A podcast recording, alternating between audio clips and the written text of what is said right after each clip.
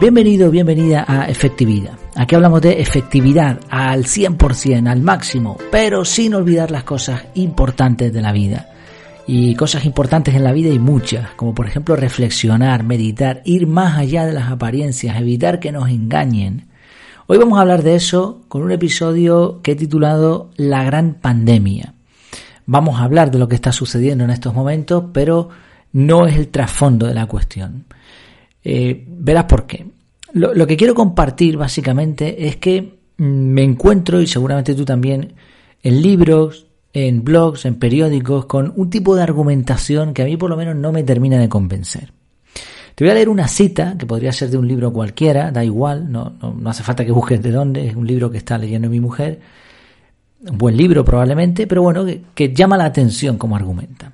Dice así, se ha descubierto que las personas amables generan una mayor cantidad de endorfinas, las cuales a su vez reducen los niveles de cortisol, hormona del estrés, y aumentan la oxitocina, hormona del amor y de la confianza. Por lo tanto, a través de ella mejoran la hipertensión y los problemas cardiovasculares y disminuye la sensación de dolor. Muy bien, esta es la cita, ¿vale? Decir que una persona amable tiene menos estrés o menos enfermedades es algo relativamente sencillo de demostrar, porque hasta hace no tantos años los científicos, la ciencia médica no aceptaba la correlación entre las cualidades y la salud física, pensaban que eran dos cosas distintas. Sin embargo, hay muchos escritos, sabiduría antigua, que hablan de esto, que hablan que una persona amable va a tener menos enfermedades, menos estrés, y en realidad esto ya digo, es algo que no es difícil de demostrar. Basta simplemente con hacer una encuesta suficientemente amplia y preguntar a las personas si están enfermas o con estrés y si se consideran amables o no. Ya está. Habría que decidir qué fiabilidad tiene el que alguien diga que es más o menos amable, habría que demostrarlo, no basta con que alguien diga yo soy amable y a lo mejor resulta que es justo lo contrario, colérico total. Pero vamos, no hace falta una demostración científica para eso, es algo que al fin y al cabo todos sabemos o creemos saber que ser amable es bueno para la salud. Parece que hay una correlación más que evidente. Pero fíjate en la cita, porque en la cita, aunque intenta demostrar eso, surgen muchas preguntas. Por ejemplo, yo me pregunto, ¿cómo midieron las endorfinas? ¿Lo hicieron en el momento exacto en que la persona estaba siendo amable? ¿O determinaron que la persona era amable en general? ¿Se comprobó esa supuesta amabilidad de la persona? ¿Estamos seguros de que las personas amables generan endorfinas? ¿O resulta que las endorfinas son las que nos permiten ser más amables? ¿A cuántas personas le hicieron el análisis? ¿Qué tipo de análisis? Porque claro, encontrar endorfinas no es algo que se, te salga en, la, en el chequeo anual del médico, ¿no?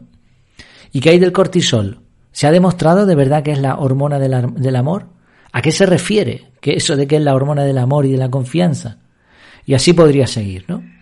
Por cierto, hemos hablado aquí en efectividad de los cuatro químicos de la felicidad eh, desde un punto de vista algo distinto. Eh, te dejo el enlace en las notas del programa. La cuestión es que podría seguir haciendo muchas preguntas de este tipo que surgen cuando tú intentas analizar, intentar imaginar, visualizar cómo han conseguido realizar esos estudios. No hace falta ser un científico para eso. Tú puedes más o menos intentar pensar, oye, cómo narices han conseguido mm, detectar que una persona amable tiene endorfinas. No es algo tan sencillo, que se puede, yo no digo que no. ¿eh? Y todo para llegar a una conclusión. Las personas amables están más sanas.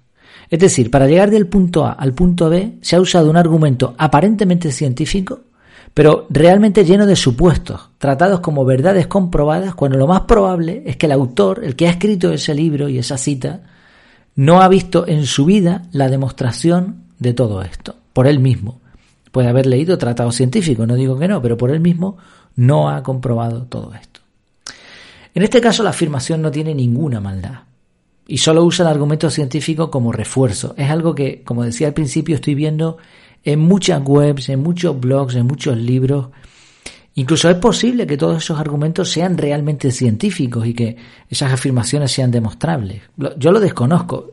Y es que en realidad considero que es una pérdida de tiempo para mí, para una persona como yo, que no se dedica a ese mundo, intentar comprobar todo lo que la ciencia dice. Me tengo que fiar más o menos de lo que me están contando. pero, realmente yo no puedo estar ahí con la bata blanca y con las gafas y, viendo eh, el experimento, ¿no? Con el microscopio, con los análisis. Yo no, no, no tengo el tiempo para dedicarme a eso. Para eso están ellos. Entonces ellos dicen una cosa, bueno, vale. Pero ¿hasta qué punto se está utilizando un argumento científico como excusa o como base para decir algo? ¿O se está aprendiendo de lo que la ciencia hace? Porque son dos cosas muy distintas. Parece como si conseguir una serie de citas de científicos ya se da por demostrado algo. Pero ¿qué hay si hay si ese argumento es erróneo? ¿O qué hay si hay malas intenciones? ¿Qué pasa con la ciencia que intenta favorecer a una farmacéutica, por ejemplo? Porque eso, eso sí, ya te lo digo, o sea, tú vas a encontrar argumentos científicos a favor y en contra de casi todos los temas existentes en este planeta. Los periódicos hoy en día, ¿no? Y es el segundo ejemplo que quiero poner, están llenos de afirmaciones sobre la pandemia. Y por eso es título, ¿no? En parte de este episodio.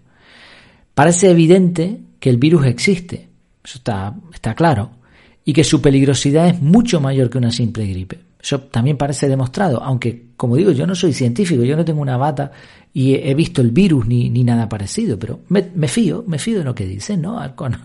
El río suena, agua lleva. Además, hay familiares que parece ser que han tenido, mm, gente en península sobre todo, ¿no? Yo vivo en Canarias, aquí la cosa está muy tranquila, pero en Madrid, Barcelona, Valencia, etc. Aún así, los datos que me están presentando y que yo leo sobre la pandemia no son los que a mí me interesan.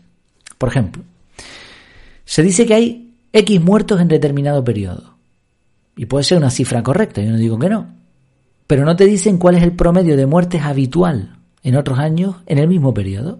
Es decir, te dicen, bueno, eh, en el mes de enero han muerto mil personas. Vale, pero ¿cuántas personas mueren normalmente por gripe normal o por otro tipo de enfermedades en ese mismo periodo como promedio durante los últimos años? Eso permitiría tener una noción, ¿no? Tener una referencia. O por ejemplo, te dicen cuántos positivos hay, pero no cuál es el porcentaje de positivos en relación a la cantidad de test efectuados. A mí me gustaría saber, bueno, si se ha hecho un millón de test y hay un 1% de positivos, pues eso es un indicador. Pero si tú me dices, no, hay tantos positivos según tal población. Sí, pero ¿a cuántos les has hecho el test? Es decir, son datos, pero no son los datos a lo mejor que realmente indican algo. Tampoco te dicen qué, qué fiabilidad tiene el test.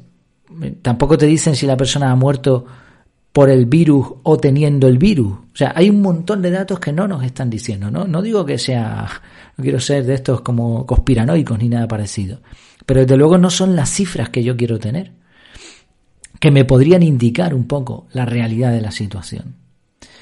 Puedes encontrar la cantidad de personas ingresadas por el virus, pero tampoco sabes cuántas personas ingresadas hay por otras cosas, ¿no? O sea, esos datos probablemente estén ahí y es verdad que ahora, a medida que ha ido avanzando la pandemia, te están dando datos diferentes, pero sobre todo al principio todo esto no estaba. Y así podría seguir ¿eh? con otro tipo de datos. Te pongo un ejemplo práctico. Cómo un titular te puede presentar un dato de una manera o de otra. En un periódico, en un periódico local, perdón, aquí en Canarias, se decía que el virus estaba descontrolado con 172 casos activos. Esto, es un titular que, que, se, que yo leí, que apareció publicado en un periódico de aquí local. Sin embargo, esa misma cantidad, esa misma cifra, se podría presentar de la siguiente manera y seguiría siendo correcta. Me puse a tirar de calculadora, busqué los datos de población activa en Canarias, que estamos hablando de 2,2 millones de personas, y resulta que el porcentaje de casos activos es del 0,00078%. O dicho de otro modo, un caso activo por cada 12.790 personas. No es lo mismo presentarlo de una manera que presentarlo de otra. Estas cifras han ido variando, ¿no? Desde el momento que yo hice esta investigación, mini investigación, van variando a más o a menos, pero realmente es muy distinto presentarlo de una manera o presentarlo de otra. O sea, una vez más, al igual que en el primer ejemplo que puse, para llegar del punto A, en este caso el punto A es tenemos una pandemia, al punto B hay que protegerse, se usan datos que no dicen gran cosa por sí solos cuando los analizas, que tú no los puedes verificar y en muchos casos utilizados con titulares sensacionalistas. ¿Cuál es la conclusión práctica de todo esto? Pues que si queremos ser personas efectivas y tomar decisiones correctas, debemos tener datos fiables y no podemos dejarnos llevar por afirmaciones llenas de paja, desgraciadamente cada vez más frecuentes.